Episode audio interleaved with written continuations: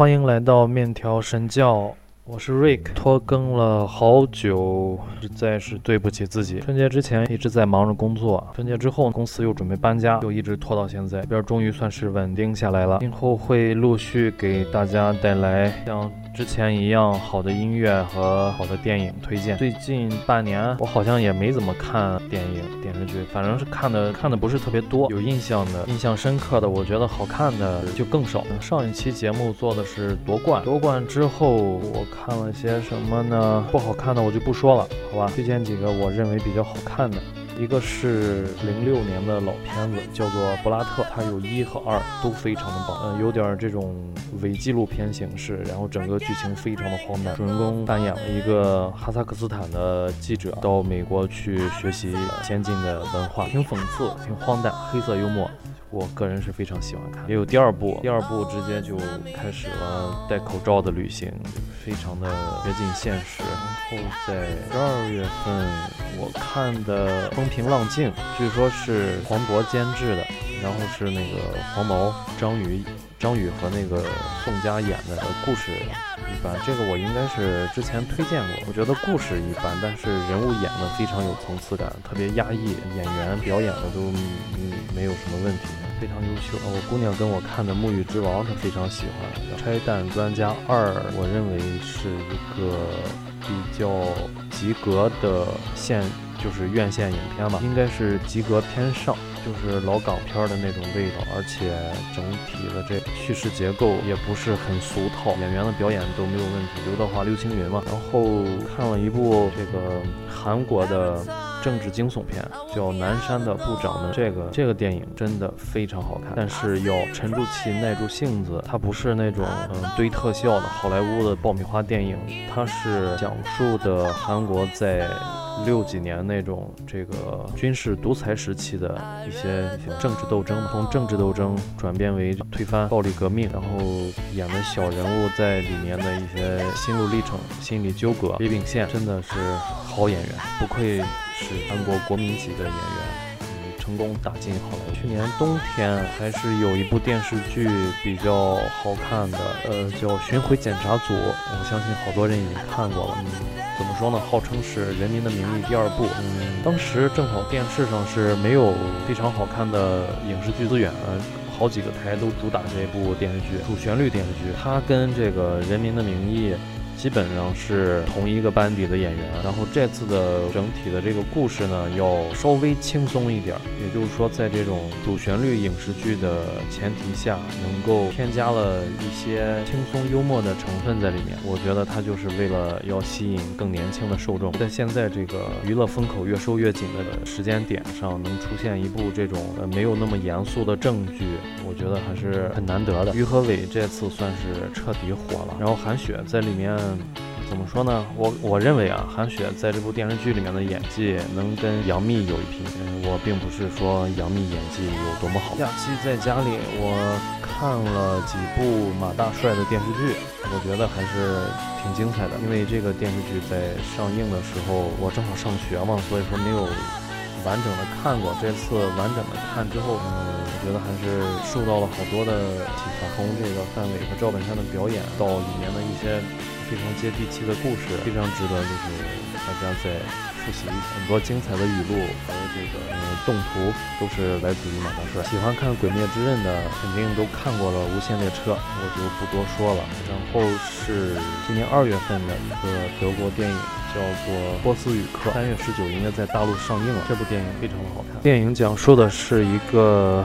犹太人在当时德国纳粹的集中营里冒充一个波斯人，为了活命，为了生存下去，发生的一系列的故事，非常的惊险刺激。当然，整整体的气氛也非常压抑的，就是他的这个故事也非常的传奇性。到最后，这个主人公的这个心灵上的救赎。还有这几个反派的这个心灵上的变化，也都也都描述的非常的细。然后就是前几天非常火的这个《你好，李焕英》，我看昨天票房已经到了五十四亿人民币，嗯，破了超多的记录。这个一开始是贾玲根据《欢乐喜剧人》上她的一个小品改编出来的，我相信大部分的人已经都看过了，评分也挺高的。然后是一部网剧。《唐人街探案》的这个网剧，嗯，这部剧我没看完，它的前六集和后六集分别是两个故事，这让我有有点接受不了，所以我看完前六集就不看了。演了一个王宝强侦探事务所的一个徒弟，在王宝强不在泰国的这段时间，帮助泰国警方办案的几个故事，每一集是一个故事，然后看起来有一些灵异，但实际上都不是灵异的。呃，表演的非常好，整体的这个气氛的营。造也不像是电视剧，特别是网剧那种粗制滥造的感觉，它特别有电影的质感。可惜就是只有六集，它后面的六集就就让人看不下去，就是完全两个故事。人物都换了，然后拍摄风格那种质感全部都丢掉了，我搞不懂他这是为什么？经费不够吗？经费不够拍六集就好，为什么要拍后面六集出来骗人？然后是老戴推荐我看的《同学麦纳斯》，来自这个中国台湾，这个导演是当年大佛 Plus 的那个导演，说着一口蹩脚的这个台湾普通话，然后经常是以黑白的长镜头来来展现这种人物的性格还有故事的发展。这次拍了一部。同学麦纳斯还是有这种台湾的味道。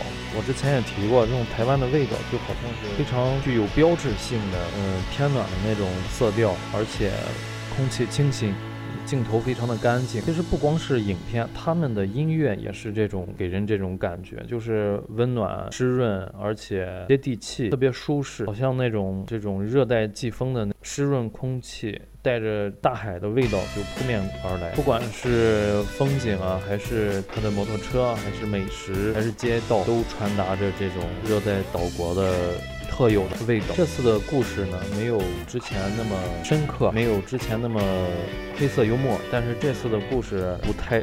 特殊，但是讲述的这个方法还是可圈可点的。纳豆的演技也是越来越棒了。最近几年看的台湾的电影，基本上都有纳豆在里，演技一步一步得到提升，肉眼可见。然后是在一月中旬开播的《旺达与幻视》的电视剧。今年冬天的时候，漫威影业在网上。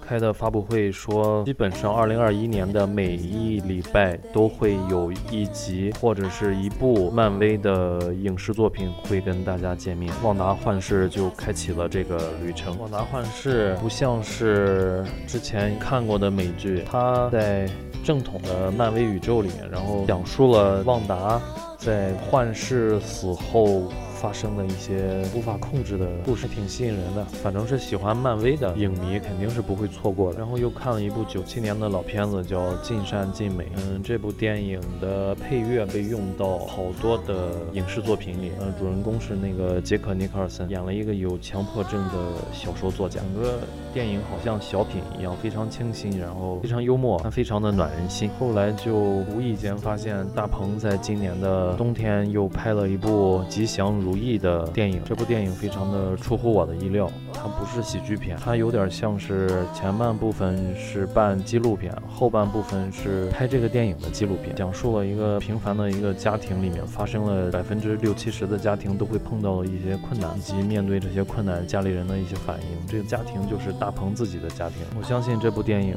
会刺痛好多人敏感的神经。看的时候感觉挺沉重的。大鹏现在对这个电影把控力，我觉。得有明显的提升，相对于之前的煎饼侠和红领巾乐队。实际上，缝纫机乐队他的这种这种对对这种电影进度节奏的把控力已经很好了，但这一次好像还多了一种克制在里。下一部是也是一部老电影，葛优演的《上一道》，在在电视上看的一部老片子。葛大爷当时的演技也是非常拿得出手的。值得一提的是，这部电影的女主人公叫巨雪，长得。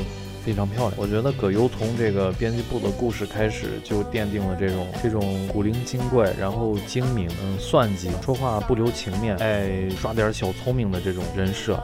他的好多影视作品里基本上都是这种人设，然后整个人呢还挺善良。嗯，天下无贼里不是，其他的你像这个非诚勿扰，基本上都是这种角色，没完没了、不见不散，都是这种角色。色。后面就是比较重磅的这个扎克施耐德的《正义联盟》剪辑版，四个小时，非常的爽快，非常的精彩。这部完全可以单独拿出来做一期节目。呃，因为我是在电影院看过这个。庞大的这个剪辑版大概两个来小时，他们把整个故事剪了个稀碎，搬上荧幕给大家看，让大家谁也看不懂。但是这次呢，这个导演剪辑版的《正义联盟》就非常的完整，可以让不熟悉这个 DC 漫画的观众也能够慢慢的搞明白到底发生了哪些故事。这个完全可以单独拎出来讲一期。哦，喜欢动画的这个朋友。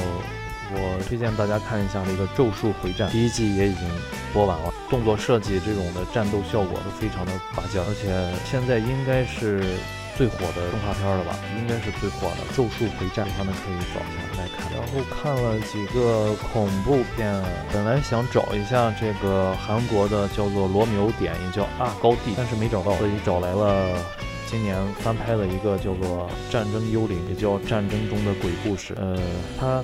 我觉得它好的一大原因就是说，这个编剧在编故事的这个套路，我完全没有猜到，而且在闹鬼的这个城堡里，一些特效，嗯，确实是给我留下了挺深的印象。然后就是叫做《新神榜：哪吒重生》，这是一个动画，没想到这个哪吒的这个 IP 会延伸出来这么多作品，然后这个。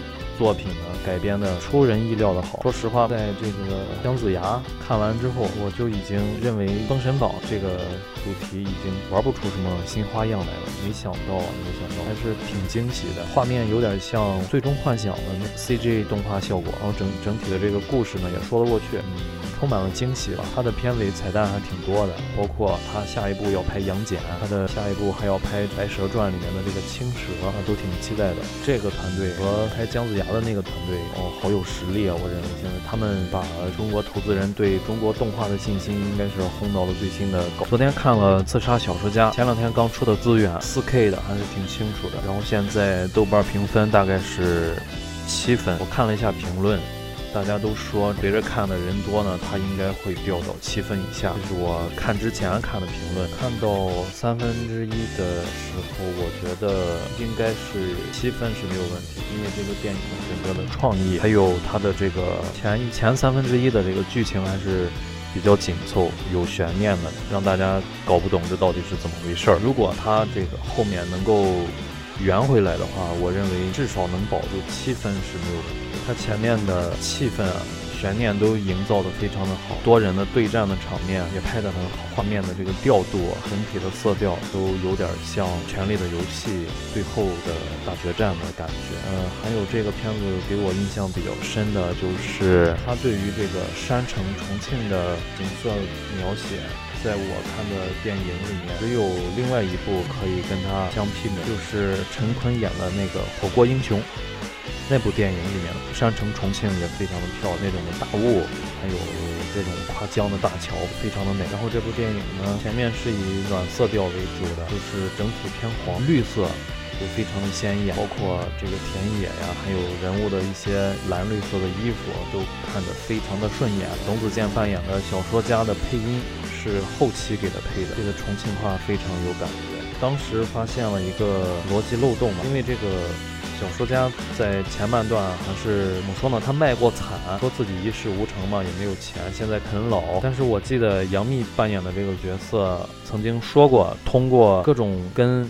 阿拉丁不相关的渠道都没有办法让这个作家停止创作。当时我认为，对于这么一个穷小子来说的话，给他一笔钱，应该是可以把他给摆平的。这个地方我觉得应该也是逻辑漏洞。看这个电影的时候，我相信大部分观众都是想问很多为什么，比如说为什么他写的小说会影响到现实世界？为什么主人公的？